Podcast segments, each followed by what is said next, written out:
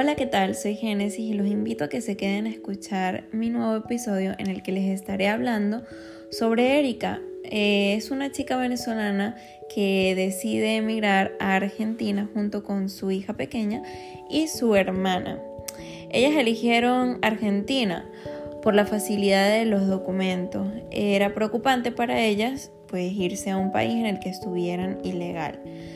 Como ella me comenta, eh, la decisión que ellos tomaron para, para, salir del país pues fue por los diversos factores, como la crisis social, laboral y también la económica.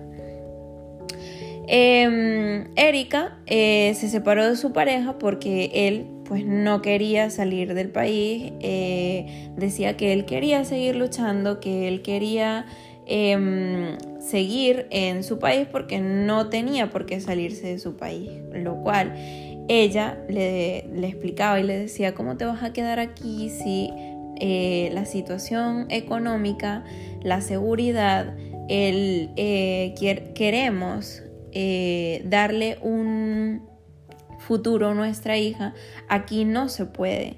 Entonces, él no no quiso entender su situación y pues nada, se separaron. Em, Erika tiene una hermana eh, mayor en Buenos Aires, la cual tomó el impulso para hacer una nueva vida y pues tenía una estabilidad, digamos que, que con ella allí. A los meses ella encontró un trabajo en un supermercado pero no le pagaban eh, muy bien y, pues ella estaba en busca de, otro trabajo pero no encontraba nada. Al salir de su trabajo encontró un aviso en el que buscaban eh, chofer y ella al día siguiente llamó, le dieron eh, una cita para la entrevista de trabajo. dos días después le llamaron y pues le dijeron que, estaba contratada. La verdad para ella fue una emoción eh, súper buena porque, claro, eh, ella iba a ganar muy bien, tendría sus días libres para estar con su familia y, la verdad eh, en lo económico, sobre todo lo que, lo que nos comenta es que iba a estar muy bien. Pues sus primeros cinco meses laborales fueron muy bien, súper bien, le gustó.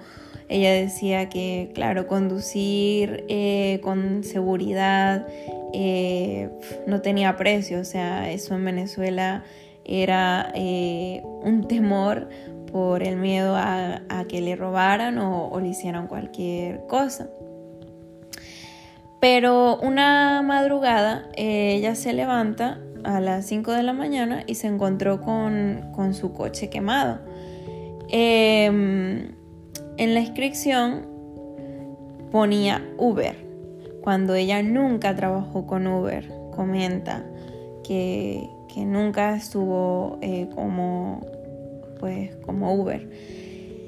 Entonces ella pues lo que dice es que se vino de un país en el que em, quería esquivar esa situación y que se encuentra con eso que realmente ella sentía que no lo merecía. Pues pasó unas semanas de, angustia, de, impotencia, pues no lo entendía y eh, nada, retomó fuerzas y empezó a pedir trabajo, repartió sus currículos y también eh, solicitar recomendaciones para volver otra vez a manejar porque a ella se le daba bien y le gustaba. Ella dice que ella tiene derecho a un día libre a la semana en, el trabajo y pero que no lo toma porque su ingreso es, es una producción y lo que haga la semana es lo que luego va a cobrar. Entonces que, que su día libre pues tampoco eh, no le implica no estar con su familia, eh, hace dinero y, y pues en lo económico está muy bien.